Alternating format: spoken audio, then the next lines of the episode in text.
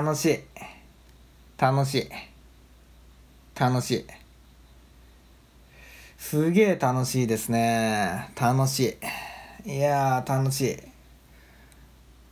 ちょっともう今日はあんまダラダラ引っ張らずにあのー何が楽しいかお伝えしようと思います。あのツイッターでその毎日小編小説を書き出しまして書き始めましてでそれが楽しいですね。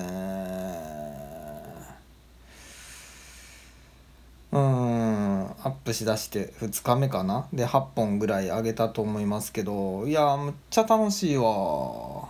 結局その何を書くかっていうのをあらかじめ全然決めずにで、えー、一言目をボンと置いてでその一言目からこう引っ張り出される二言目はボンボンと置いてで三言目横言目とこうつなげていく。ほんでフィニッシュまで持っていくっていうそのあスリリングな感じ。それがむちゃくちゃ面白いな。あ意識下にこんな言葉やこんな情景が自分の中に眠ってるのねみたいな感じ。がこう毎度毎度気づかされていくっていう面白いなって思いますね。うん。であの書いてるのがあのツイッターの紹介文にも書きましたけど、えー、正確に言うと妹に書いてもらいましたけど。感じてるのが妹なんでね。書いてもらいましたけどあの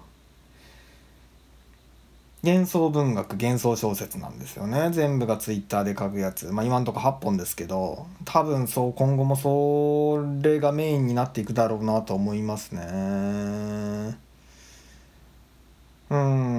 ミステリーのショーでデビューしたのになと思って。うん。っていうそのはまあ面白いなって感じ。ただしあの、まあ、よう考えてみたら、まあ、考えるまでもなかったんですけど私は昔からあの幻想小説がすごい好きででずっと読んでたんですよ。子供の頃から。なんでその下地は十分にあったっていうことが、まあ、再確認できたっていう。それも楽しいなっていう出来事です。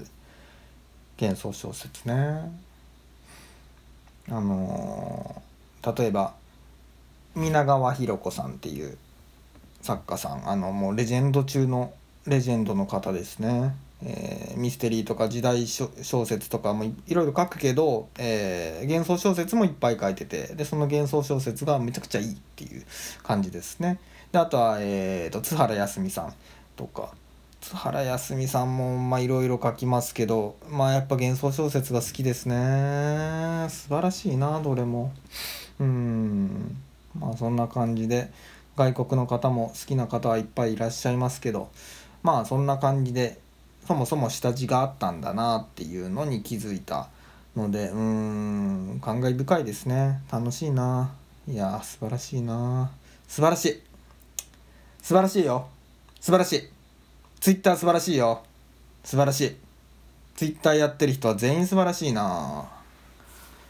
みんなにいいことがあったらいいのにな。なんだろうな。うん。まあ。次の話に行きますけど。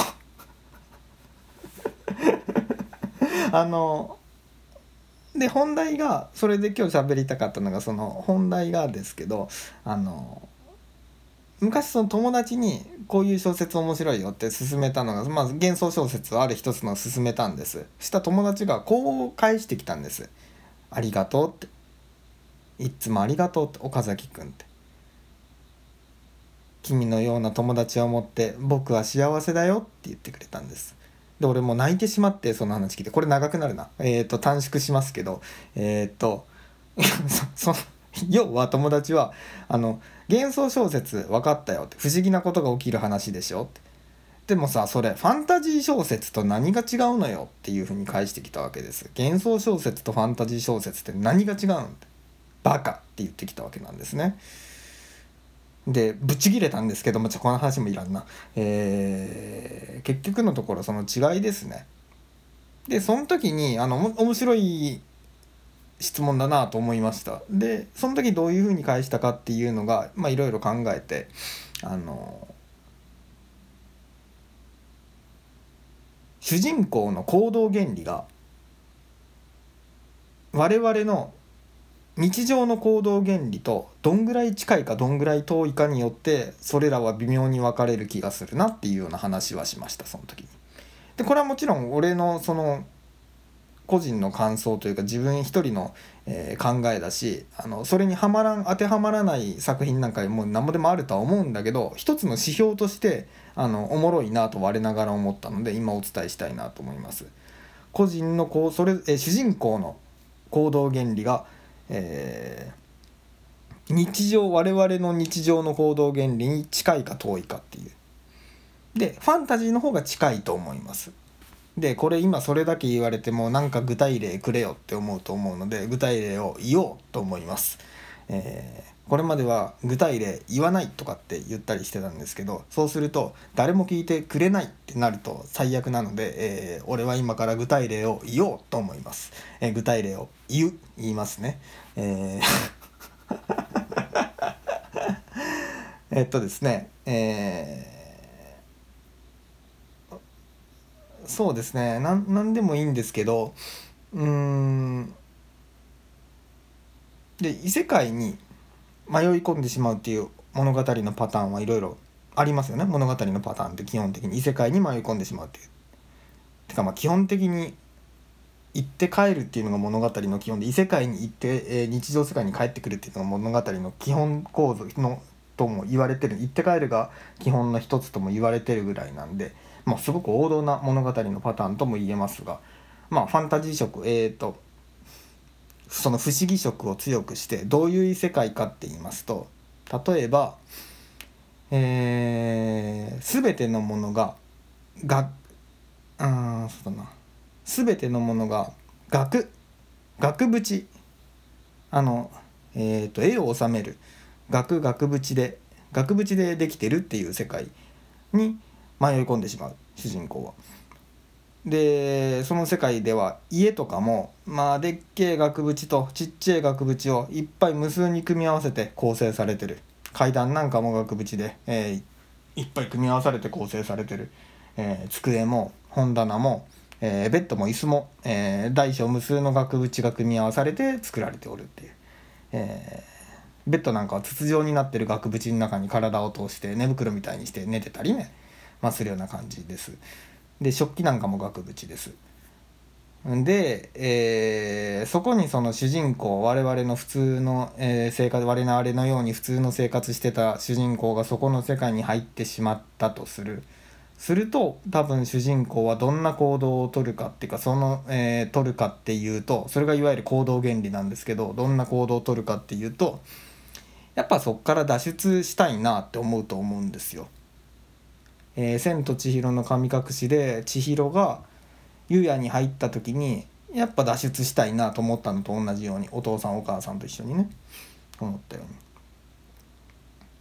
とかあとは例えばその異世界で額縁ばっかりの世界で、えー、まあ誰か、えー、異性少女に出会ってでその少女に最初は助けられるんだけど最初は助けられる。で、えー、仲良くもなって。でなんだけど彼女が、えー、困った状態に陥ってしまう。となるとやっぱ助けたいと思うと思います。その彼女のこと。一回助けてくれて。しかもえー、まあ魅力的な人だった場合、えー、その物語としてね、えー、助けたいなと思う。これも普通だと思う。あの千尋が白を助けたいと思ったように。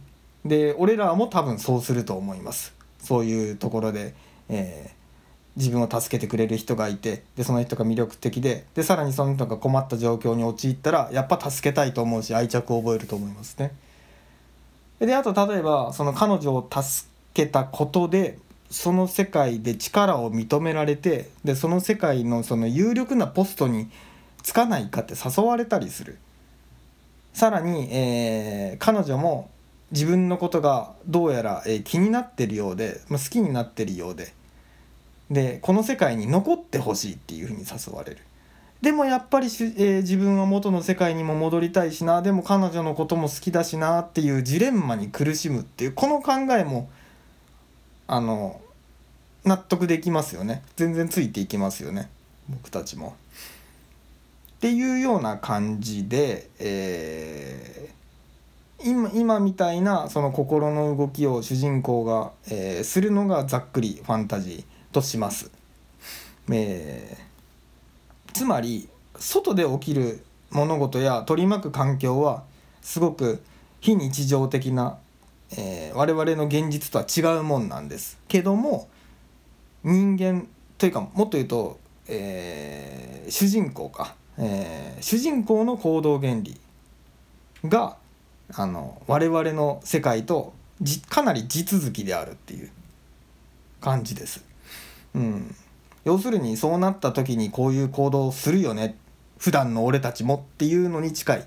行動を主人公クラスの重要人物たちが取るっていうのがファンタジー小説。もちろんグラデーションはありますよ。であるっていう感じ。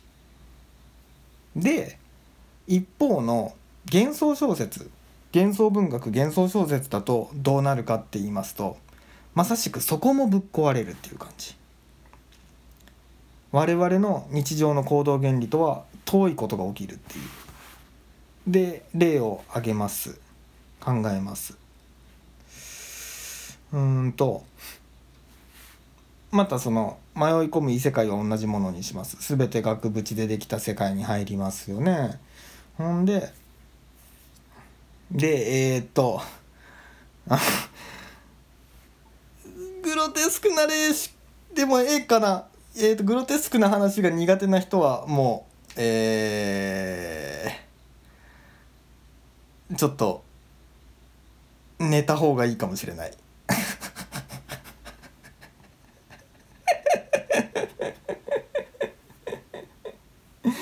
あの少しグロテスクな話をします。えー、例えばその額縁ばっかりの世界で絵描ける人を捕まえてきてでキャンバス貼れる人を捕まえてきてであと筆とか、まあ、まあとにかく手が器用な人たちを捕まえてきて主人公がねで集めてくるっていう。で主人公が何するかっていうと自分の体の皮でキャンバスを作らせてでそこで、えー、キャンバスを作らせてほんでその自分の骨と髪の毛体毛で絵筆を作らせて大小何本かのさまざまな。でさらに自分の血と体液でインクを作ってほんでさっき作った自分のキャンバスに絵を描かせてでそれを額縁にはめてほんで主人公は満足してフィニッシュみたいな感じ。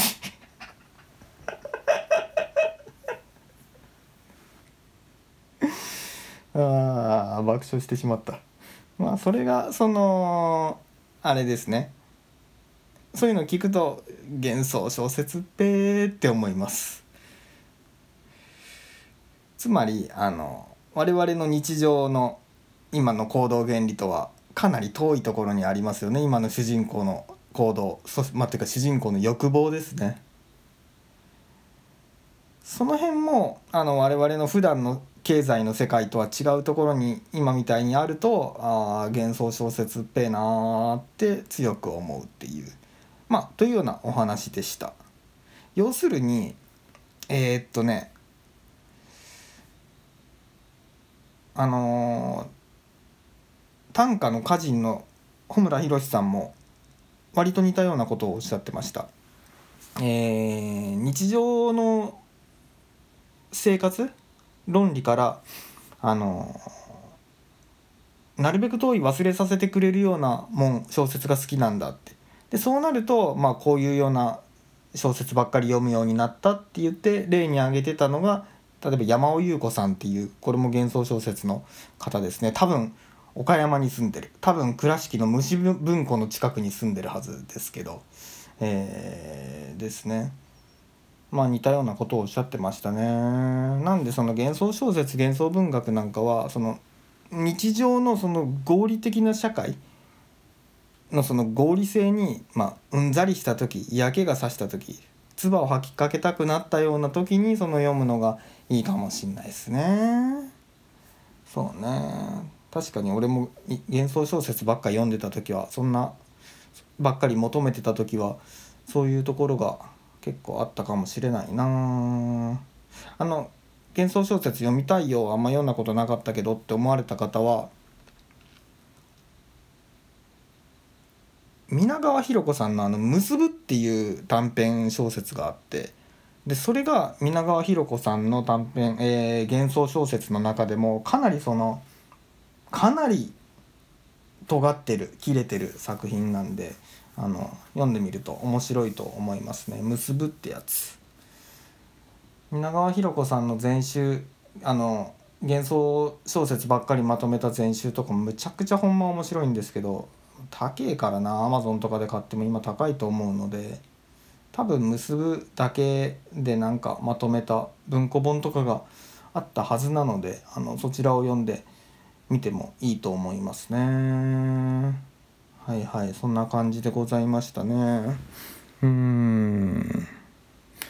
15分か。まあまあこんなもんでしょう。えー、時間を気にしてえー、日常の論理で完全に動きましたね今。曲を流しましょう。あの夜がえー、もうあとはもう皆さんも寝た方がいいと思うので今10時50分か。寝ましょう。寝る前にうっせえ曲を流されたらムカつくと思うのでえー、なんかローファイ的なやつを流しましょう。雨が上がってくれて助かりましたっていうタイトルのトラックがありましてこれは何かというと、えー、朝晴れてたのに雨めちゃ降り出しましてで会社から帰るのにこれじゃ困っちゃうよと思ったら帰る直前に雨が止んでくれて雨が上がってくれて助かりましたって思ったっていう曲です。あの嘘です。これあのラップ歌が入ってなくてでトラックだけです。で雨上がりのあの雨に濡れた道を車が走ってる音とかをサンプリングして、え、まあ